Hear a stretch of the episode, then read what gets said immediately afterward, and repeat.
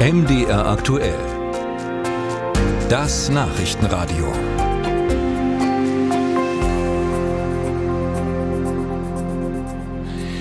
Die folgende Geschichte erscheint demnächst garantiert auch in einer Neuauflage von Konz 1000 ganz legalen Steuertricks. Am 1. Mai startet nämlich das Deutschlandticket für 49 Euro im Monat. Der Vorverkauf hat gerade erfolgreich begonnen. Damit ersparen sich künftig Bahn- und Buspendler möglicherweise tausende Euro Fahrtkosten im Jahr. Mehr noch, viele können mit dem Deutschlandticket sogar Geld verdienen, das Finanzamt zahlt. Wie das geht, erklärt uns Jens Schmidt. Er ist Redakteur der Magdeburger Volksstimme und hat recherchiert. Guten Tag nach Magdeburg. Hallo, schönen guten Tag. Angenommen, ich pendle von dort äh, bislang mit dem Auto nach, sagen wir, Stendal, das sind 65 Kilometer, einfache Strecke. Ich steige nun mit dem 49-Euro-Ticket auf die Bahn um. Wie viel finanziellen Vorteil kann mir das denn bringen, so über den Daumen?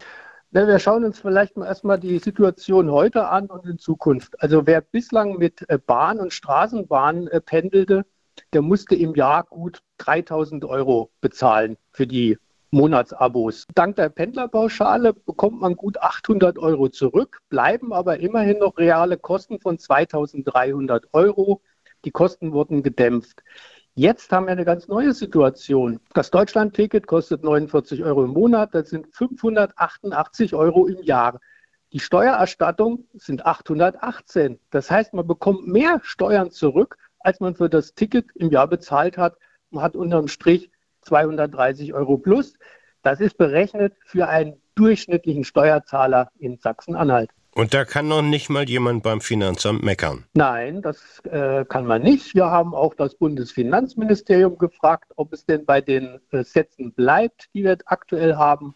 Und für 2023 sind jedenfalls keine Änderungen geplant. Wer wird denn äh, vor allem von dieser Steuerersparnis profitieren? Also äh, Ihre guten Magdeburger auf jeden Fall, wenn die mit der Bahn ins Umland pendeln können.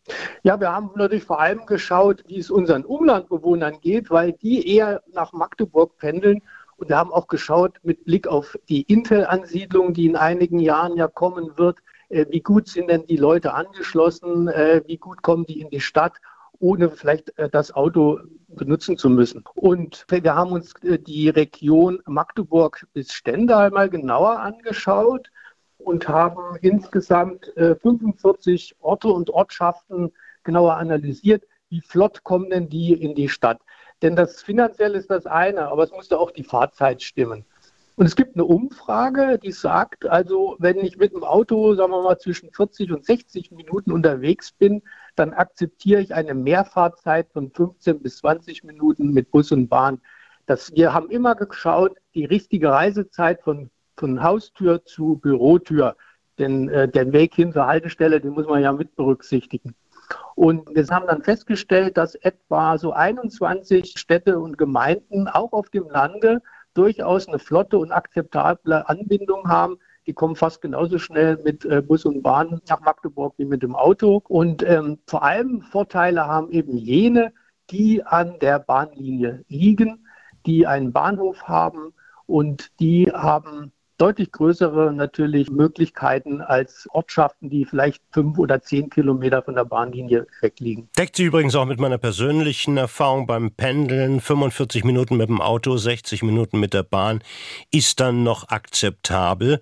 Für einen Großstädter also lohnt es sich. Wer wird alles nicht profitieren, allein im nördlichen Sachsen-Anhalt? Da haben Sie geschaut, ne? Ja, haben wir geschaut. Also willst du noch mal klarstellen, auch kleinere Orte wie Malwinkel oder Tangerhütte oder äh, Demka, die haben durchaus was davon. Es ist nicht nur Stendaler und Magdeburger, weil die eben das Glück haben, da an der Bahnlinie zu liegen. Für die kleineren Ortsteile oder kleinere Dörfer, die etwas weiter weg liegen, ja, wie Burgstadt, Stall oder Lüderitz oder Buchholz, für die wird es schon schwerer. Da dauert es einfach zu lange. Und der Hauptgrund ist, dass sie mit dem Bus zum Bahnhof fahren müssten. Und der Bus ist einfach langsam. Und mir sagt das Verkehrsministerium, daran lässt sich auch kaum was ändern. Die Busse müssen morgens Schülerverkehr fahren, die haben ganz andere Aufgaben. Und ein Sprinterbus zum Bahnhof für einen kleinen Ort mit 100 Einwohnern, das sei einfach zu teuer. Und für die Leute bleibt derzeit eigentlich nur die Möglichkeit, wenn sie denn umsteigen wollen, mit dem Auto zum nächstgelegenen Bahnhof zu fahren, das Auto zu parken und dann in den Zug zu wechseln.